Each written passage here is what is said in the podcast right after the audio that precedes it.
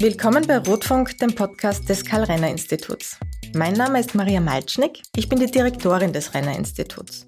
Bei den Rotfunk Lectures sprechen Expertinnen und Experten über die großen gesellschaftlichen und politischen Fragen unserer Zeit. Bevor ich meinen heutigen Gast und sein Thema vorstelle, gibt es wieder gute Nachrichten aus der Welt der Sozialdemokratie. Und zwar bleiben wir heute einmal in Österreich, genauer im Bundesrat im österreichischen Parlament. Viele, die öfter mit der Bahn fahren und auch Erfahrungen mit der Deutschen Bahn gemacht haben, haben schon am eigenen Leib erfahren, was die deutsche Schuldenbremse, die dort seit 2009 in der Verfassung verankert ist, angerichtet hat. Die deutsche Infrastruktur leidet darunter, dass es in den letzten Jahren viel zu wenig staatliche Investitionen gegeben hat. Das betrifft die kommunale Infrastruktur genauso wie die Straßen und eben die Eisenbahn. Eine der sichtbarsten Folgen sind die vielen Verspätungen. Fast ein Viertel aller Fernverkehrszüge kommen nicht planmäßig ans Ziel. Schuld daran sind Mängel im Schienennetz und an den Fahrzeugen. So einen Investitionsrückstau aufzuholen, ist rein technisch sehr schwer möglich. Und so hinterlässt eine Generation der nächsten trotz jahrelanger Hochkonjunktur eine marode Infrastruktur. Der ehemalige deutsche konservative Finanzminister Wolfgang Schäuble gilt als Vater der sogenannten schwarzen Null und der Schuldenbremse in der Verfassung. Vor wenigen Wochen meinte er, um die Anforderungen von Globalisierung, Digitalisierung und Klimawandel zu bewältigen, müsste man bereit sein, die Maxime erst zu sparen und dann zu investieren, zu hinterfragen. Was hat das jetzt mit dem Bundesrat zu tun? ÖVP, FPÖ und NEOS haben noch kurz vor der Wahl im Nationalrat mit Zweidrittelmehrheit eine Schuldenbremse in der Verfassung beschlossen. Im Bundesrat, der diesen Beschluss bestätigen sollte, haben SPÖ und Grüne allerdings so viele Sitze, dass es möglich war, dort diese Schuldenbremse zu verhindern. Üblicherweise beschließt der Nationalrat im Falle einer Ablehnung durch den Bundesrat ein Gesetz einfach ein zweites Mal. Im zukünftigen Nationalrat haben ÖVP, FPÖ und NEOS die erforderliche Zweidrittelmehrheit allerdings nicht. Und somit konnte die Schuldenbremse tatsächlich abgewendet werden. Jetzt aber zu unserer Rotfunk-Lecture. Heute geht es wieder um unsere Geschichte. Wir blicken 100 Jahre zurück in das Jahr 1919. Es war ein Jahr der Hungersnot und Hoffnungslosigkeit, aber auch das Jahr einer österreichischen Revolution, die Aufbruch, Demokratisierung und die Grundsteinlegung unseres heutigen Sozial- und Rechtsstaats meint. Die Lecture hält Michael Rossecker. Er ist Historiker, stellvertretender Direktor des Karl-Renner-Instituts und wissenschaftlicher Leiter des Karl-Renner-Museums in Glocknitz.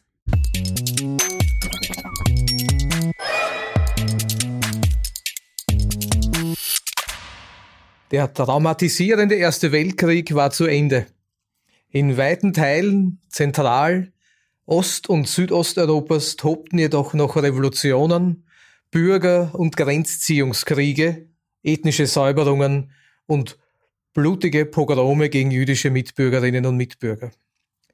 Von den acht Millionen Soldaten, die zwischen 1914 und 1918 für Gott, Kaiser, Vaterland ins Feld gezogen waren, sind über eine Million gefallen, 1,9 Millionen wurden verwundet, 1,7 Millionen gerieten in Gefangenschaft und 480.000 von ihnen sollten dort auch noch sterben. Neben dem menschlichen Leid waren schon während des Krieges die ruinösen wirtschaftlichen Folgen und die Unfähigkeit des Staates, die Bevölkerung halbwegs versorgen zu können, offensichtlich geworden. In der jungen Republik Deutsch-Österreich begann das Jahr 1919 aufgrund der katastrophalen Versorgungslage mit einem Hungerwinter. In Oberösterreich kam es zu Ausschreitungen an Schusswechsel und in Nordtirol verschlechterte sich die Ernährungslage aufgrund der neuen Brennergrenze massiv. Die ungarische und die tschechoslowakische Grenze war ebenso geschlossen und die beiden großen Länder Ober- und Niederösterreich waren nicht imstande, die Millionenstadt Wien zu versorgen. Daher spitzte sich die Lage auch in der ehemaligen Kaiserstadt dramatisch zu. Die Tuberkulose, die sogenannte Wiener Krankheit, raffte die hungernde und durch den Krieg geschwächte Bevölkerung hinweg und schließlich wütete die spanische Grippe. Die neue freie Presse schrieb dramatisch angesichts der zahllosen, wie sie es nannte, Nervenkrüppel, hunderttausenden Kriegsinvaliden, Tuberkulose, Herz, Nieren- und Malariakranken und der allgemeinen Verwahrlosung am 31. Mai 1919, ich zitiere, ein Volk geht unter unseren Augen zugrunde. Der bethlehemische Kindermord war nichts im Vergleiche, was der Krieg an uns angerichtet hat. Zitat Ende. Die Wirtschaft lag da nieder, die Grenzen der Republik waren unbestimmt, Teile des beanspruchten Staatsgebiets waren militärisch besetzt. Das Jahr 1919 begann hoffnungslos im allgegenwärtigen Schatten des Krieges. Der Blick von außen auf diese junge Republik war zum einen bestimmt durch die Sichtweise der alliierten Siegermächte, die in der jungen Republik sowohl einen zur Verantwortung zu ziehenden Kriegsgegner sahen, als auch darin ein Staatsgebilde erkannten, dessen Existenz gewünscht war, das aber drohte sich aufzulösen. Das Land sollte jedoch am Leben erhalten werden, um es gegen die Anschlussträume an Deutschland und gegen eine bolschewistische Revolution zu immunisieren. Der andere Blick von außen war jener der Nachfolgestaaten der österreichisch-ungarischen Monarchie. Diese sahen in der Republik sowohl einen Konkurrenten als auch einen alten Rivalen oder besser einen alten Unterdrücker zwischen Grenzstreitigkeiten, die wirtschaftliche Blockaden nach sich zogen und gegenseitiger Aufrechnung und Feindbildpflege reduzierte sich die Möglichkeit sinnvoller Kooperation. Die Innensicht auf die Republik war geprägt durch das Kriegstrauma, durch eine nationale Identitätskrise und die Auflösung aller alten Ordnungsprinzipien. Ebenso Versorgungsnot, politisches Chaos und massive Angst vor einer bolschewistischen Revolution prägten das Bild. Der Aufbau des neuen Staates musste zwischen offenen Konflikten der Parteien, Konflikten zwischen Stadt und Land, Feindseligkeiten zwischen den Bundesländern und der Hauptstadt sowie zwischen militärischer Bedrohung und wirtschaftlichem Kollaps austariert werden. Jedwede Aufbruchsstimmung, gespeist durch soziale und demokratische Fortschritte, wurde gerade in dieser Phase immer wieder durch Gefühle der Fremdbestimmtheit, der Ohnmacht und des Übrigbleibens konterkariert. In diesem sehr engen Rahmen bewegte sich die Ausgestaltung der sogenannten österreichischen Revolution. Das Jahr 1919 war ein ereignisreiches Jahr am schmalen Grat zwischen Verzweiflung und Hoffnung. Die erste Wahl. Unmittelbar mit Ausrufung der Republik wurde festgelegt, dass auf allen Ebenen das allgemeine gleiche, direkte und geheime Wahlrecht einzuführen sei. Die erste Wahl für das ganze Gebiet der Republik Deutsch-Österreich wurde für den 16. Februar 1919 festgelegt. Die Wahl zur konstituierenden Nationalversammlung. Die Namensgebung des republikanischen Parlaments führte im Vorfeld der Wahl bereits zu parteipolitischen Debatten. Die Christlich-Sozialen hätten es gerne Volkshaus, die Sozialdemokratie und die Deutschnationalen gerne Bundesrat genannt. Als Kompromiss hieß es zunächst Nationalversammlung und ab 1920 dann National- bzw. Bundesrat. Alle Staatsbürger und Staatsbürgerinnen, die bis zum 1. Jänner 1919 das 20. Lebensjahr überschritten hatten, waren aktiv und jene über dem 29. passiv wahlberechtigt.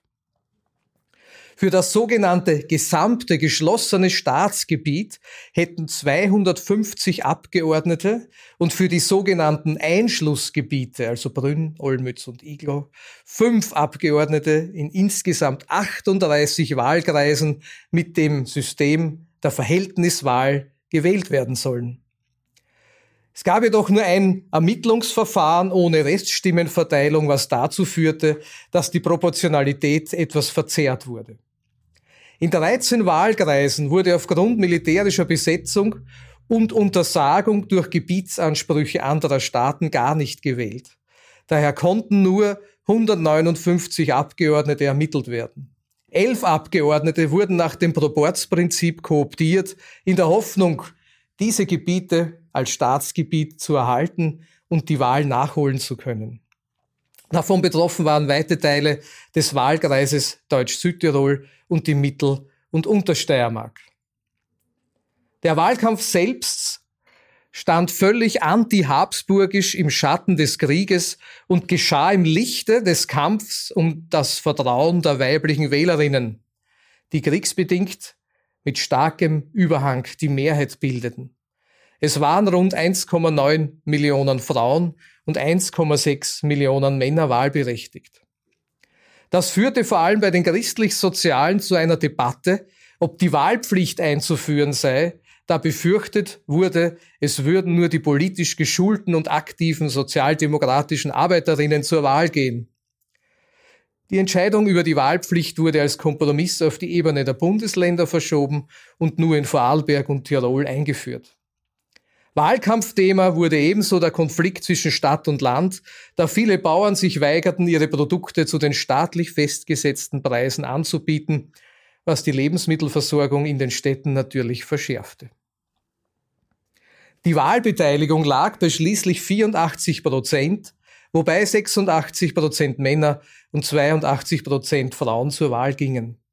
Die Sozialdemokratie konnte für sich die relative Mehrheit von 72 Mandaten erringen, davon entfielen sieben auf Frauen. Die christlich-sozialen erreichten 69 und die deutschnationalen Listen zusammen 26 Mandate. Die verschiedenen deutschnationalen Honoratiorenparteien und Wahllisten hatten durch ihre Zersplitterung und Gewöhnung an das Mehrheits- und Steuerwahlrecht die größten Umstellungsschwierigkeiten mit dem neuen allgemeinen gleichen Verhältniswahlrecht. In Folge wurde 1920 mit der Gründung der Großdeutschen Volkspartei versucht, sich den neuen Gegebenheiten anzupassen. Die gewählte Nationalversammlung konstituierte sich am 4. März 1919 und tags darauf wurde die Regierung Renner II als große Koalition gewählt. Eine Koalition zwischen Sozialdemokratie und der christlich-sozialen Partei. Diese erste Wahl mit dem neuen Wahlrecht erfüllte eine Jahrzehnte alte Forderung der Sozialdemokratie und anderer fortschrittlicher Gruppen und symbolisiert auch das emanzipatorische und fortschrittliche Potenzial, das mit der Gründung der Republik gehoben werden konnte. Das traf vor allem auch auf die kommunale Ebene zu, da schließlich das Rote Wien mit seinen politischen Leistungen ebenfalls im Jahr 1919 endgültig seinen Anfang nehmen konnte. Die Republik ohne Adel, die Habsburger Gesetze. Am Tag vor der Ausrufung der Republik, am 11. November 1918, hatte Kaiser Karl widerwillig und zögerlich die vorsichtig schwammige Verzichtserklärung, verfasst von Ministern der letzten kaiserlichen Regierung und von Karl Renner, mit Bleistift unterzeichnet. Anfang 1919 saß nun der ehemalige Kaiser von Gottes Gnaden zurückgezogen im Jagdschloss Eckartsau, infiziert mit der spanischen Grippe und führte dort eine staatsrechtlich nicht geklärte Existenz. Währenddessen versuchte die junge Republik, sich allen Widrigkeiten zum Trotz als stabiles Gemeinwesen zu etablieren. Dass da der überschüssige Kaiser als Störfaktor empfunden wurde, liegt auf der Hand. Schon bei der Ausrufung der Republik gab es Überlegungen, den Kaiser für vogelfrei zu erklären. Dennoch wollte die Regierung Renner stets Mäßigung und eine friedliche Lösung. Manche hofften, den Ex-Monarchen bei den Friedensverhandlungen noch positiv einbinden zu können. Vielen war jedoch auch klar, dass zum einen Karl die Reste der kaiserlichen Armee nie von ihrem Eid auf seine Person entbunden hatte und dass er zum anderen hoffte, von irgendeinem der Nachfolgestaaten des Habsburger Reichs als Herrscher wiedergerufen zu werden. Der Ruf kam jedoch von niemandem und nie. Die Vorstellung einer eindeutigen Abdankung schien umso mehr für Karls Ehefrau Zitter und ihn selbstverständlich als widernatürlich und somit unmöglich. Wenn Gott einsetzt, kann der Mensch nicht abberufen. Auch die alliierten Siegermächte, vor allem die Briten, befassten sich mit dem Problem des noch im Lande befindlichen Kaisers. Der alliierte Rat sprach ihn von aller persönlicher Schuld am Kriege frei und äußerte den Wunsch, er möge doch in der Schweiz Exil finden. Auch in Österreich wurde die Debatte über den Widerspruch vom in der Republik sitzenden Kaiser schärfer. In Absprache mit dem deutsch-österreichischen Außenminister Otto Bauer wurde sogar ein britischer Offizier zum Schutz in der Sprache der Diplomatie als Ehrenkavalier nach Eckartsau geschickt. In der nun gewählten konstituierenden Nationalversammlung wurde ein Gesetz bezüglich der Abdankung und Verbannung des Kaisers debattiert. Renner drohte sogar mit seiner Internierung, würde er nicht freiwillig ausreisen, da für seine Sicherheit dann nicht mehr garantiert werden könne. Es sei jedoch der Regierung Wunsch, Kaiser Karl vor jeder Gefahr an Leib und Leben zu bewahren. Daher befürwortete man eine Ausreise vor Inkraftsetzung des Gesetzes. Am 24. März 1919 bestieg somit das Kaiserpaar mit Entourage einen Sonderzug und machte sich auf die Reise in die Schweiz. Noch vor Verlassen der Republik nahm Karl seinen Verzicht mit der Begründung zurück, ein Kaiser von Gottes Gnaden könne nicht abgesetzt werden und alle Gegenkönige, auch durch Volkes Gnaden, seien Hochverräter. Die Republik antwortete am 3. April 1919 auf Initiative Renners mit dem Gesetz betreffend die Landesverweisung und die Übernahme des Vermögens des Hauses Habsburgs-Lothringen, das nur mit einer Gegenstimme angenommen wurde. Dem folgte auch der Beschluss des Gesetzes über die Aufhebung des Adels, der weltlichen Ritter- und Damenorden und gewisser Titel und Würden. Dies war ein klarer Schnitt der alle Restaurationsfantasien der Familie Habsburg und in Teilen der Bevölkerung beseitigen sollte.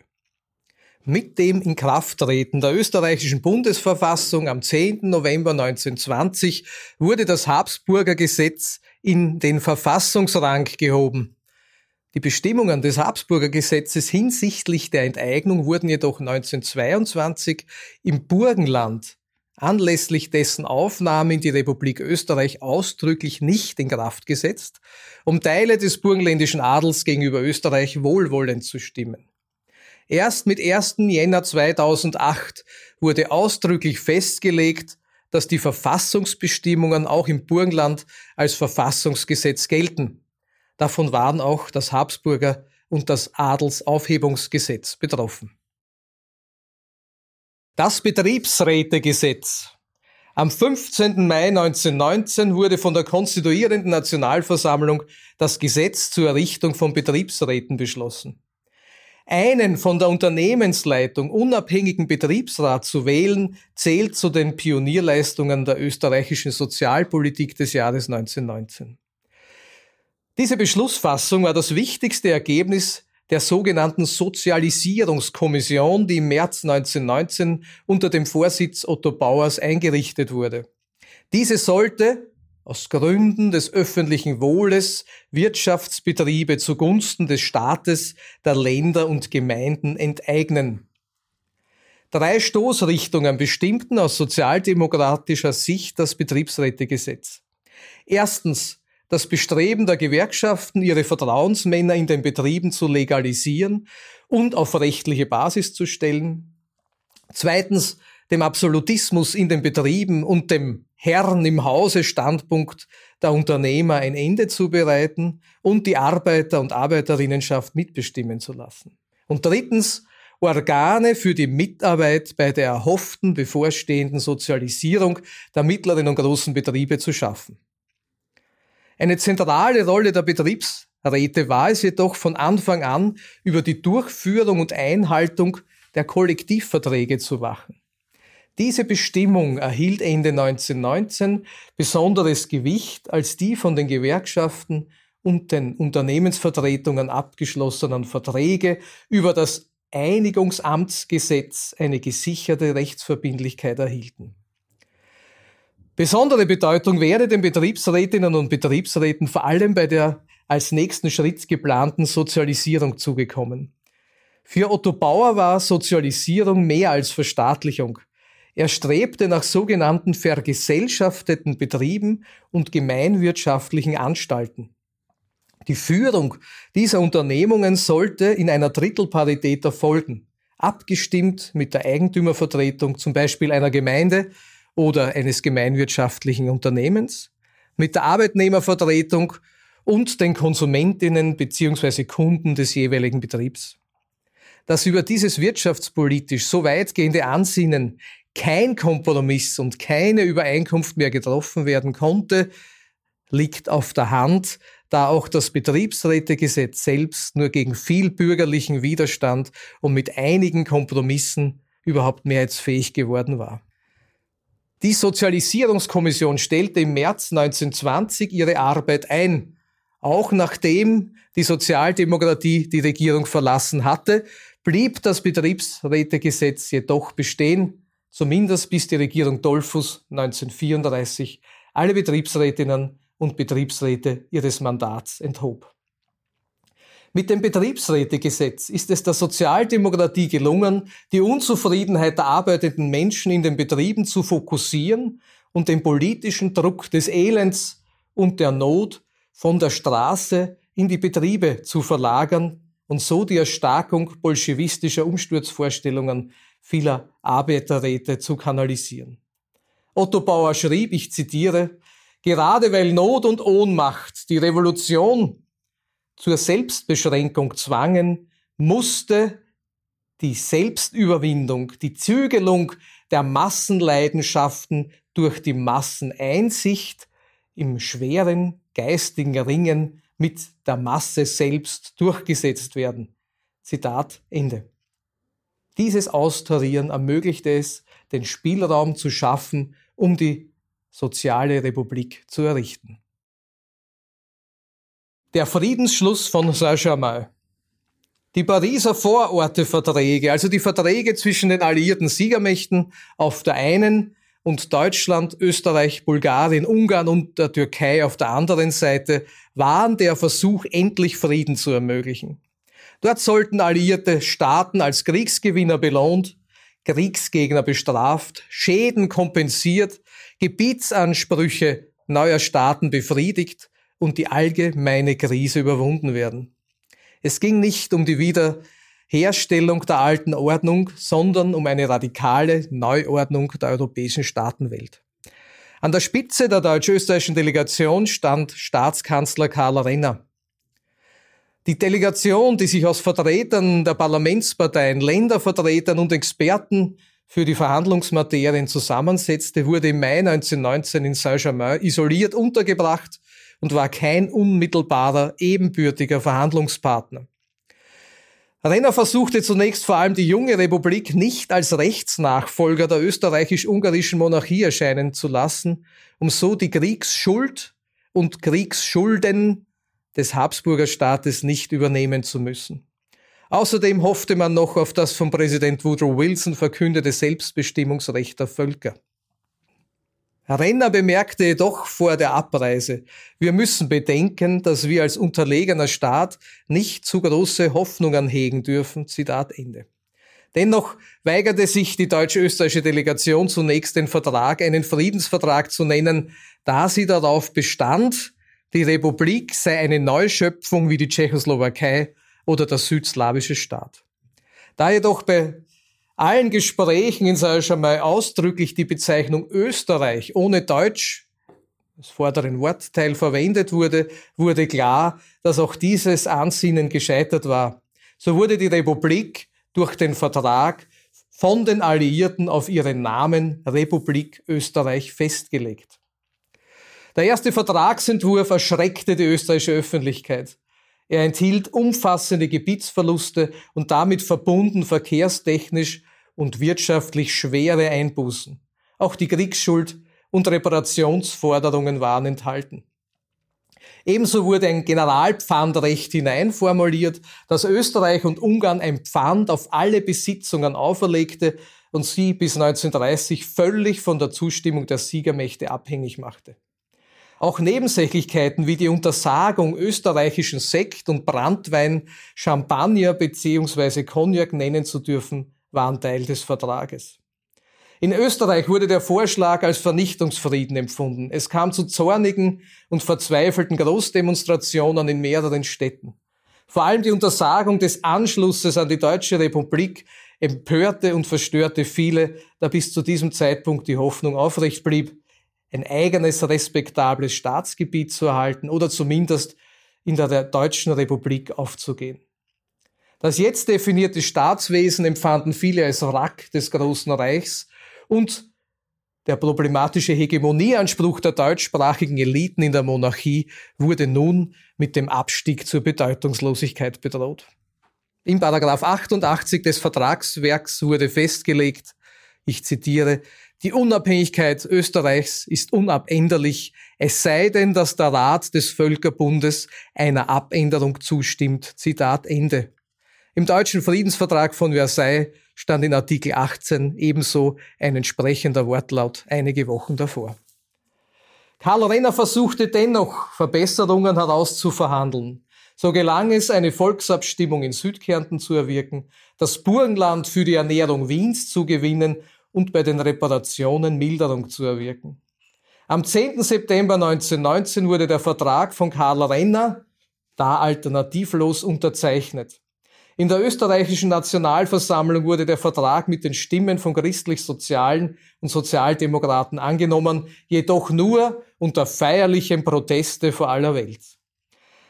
Karl Renner meinte nach Inkrafttreten des Vertrages, ich zitiere, inzwischen haben wir unser Staatswesen zu nehmen, wie es ist, und ihm liebend zu dienen, und den Frieden, den wir unterzeichnet haben, mit bestem Willen im Rahmen unserer Kräfte durchzuführen und dadurch unsere ehemaligen Feinde zu überzeugen, dass das österreichische Volk in seinem innersten Herzen friedliebend ist und die Versöhnung der Völker mit uns und untereinander wünscht. Zitat Ende.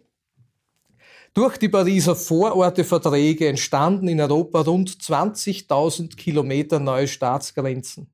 Viele politische Fragen blieben offen, gute Ideen wie der Völkerbund blieben halbfertig. Viele Rechtsbestimmungen sind heute überholt, genügende sind jedoch auch bis heute in Kraft.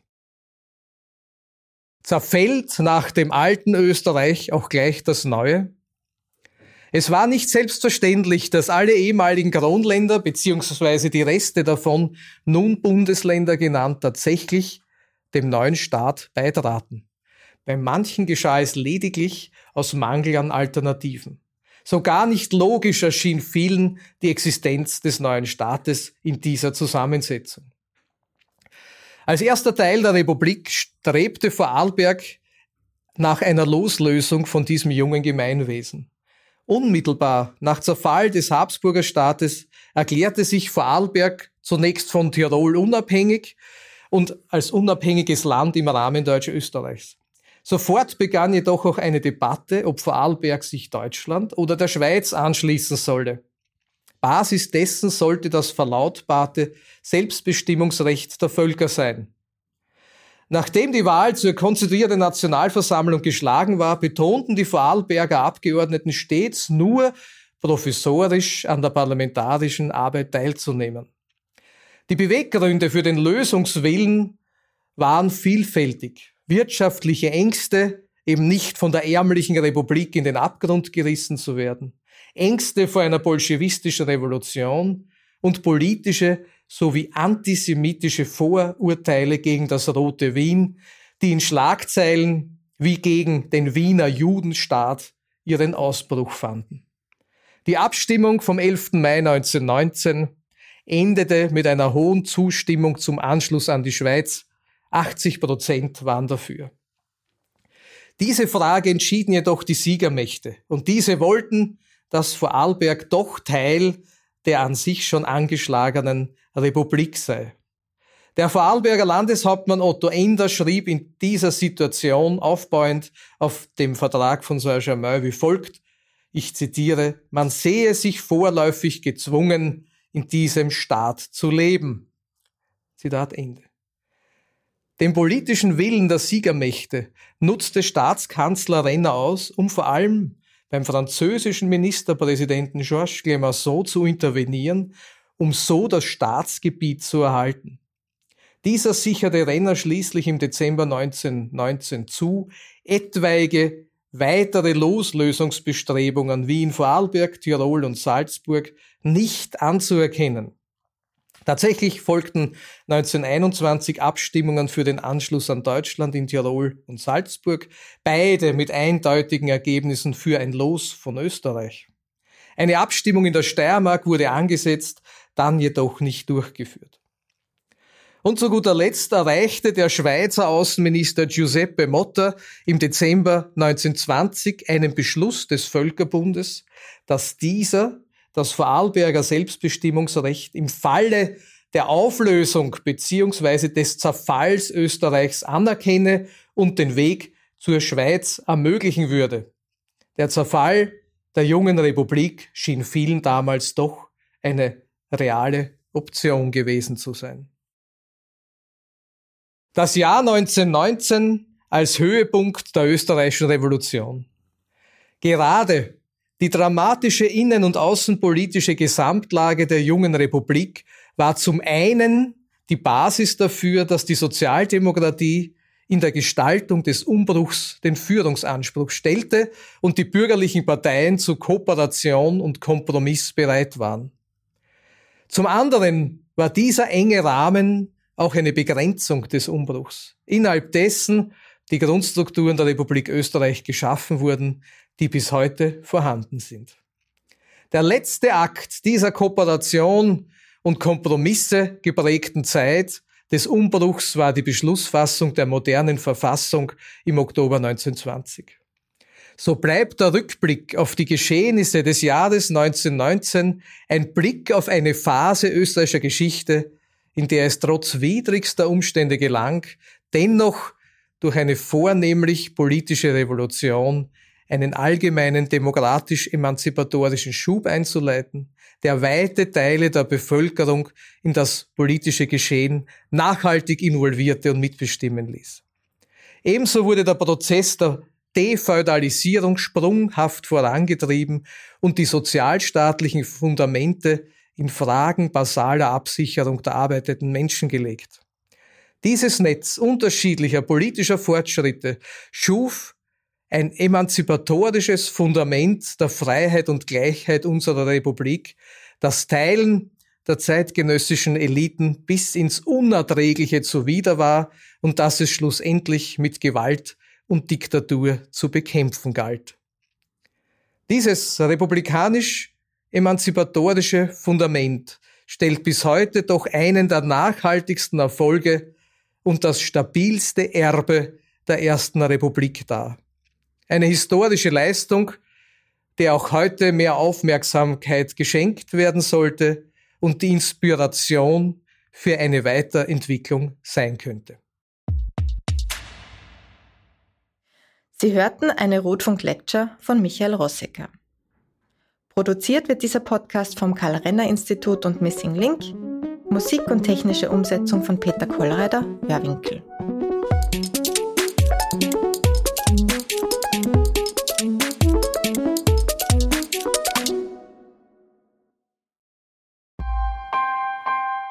Missing Link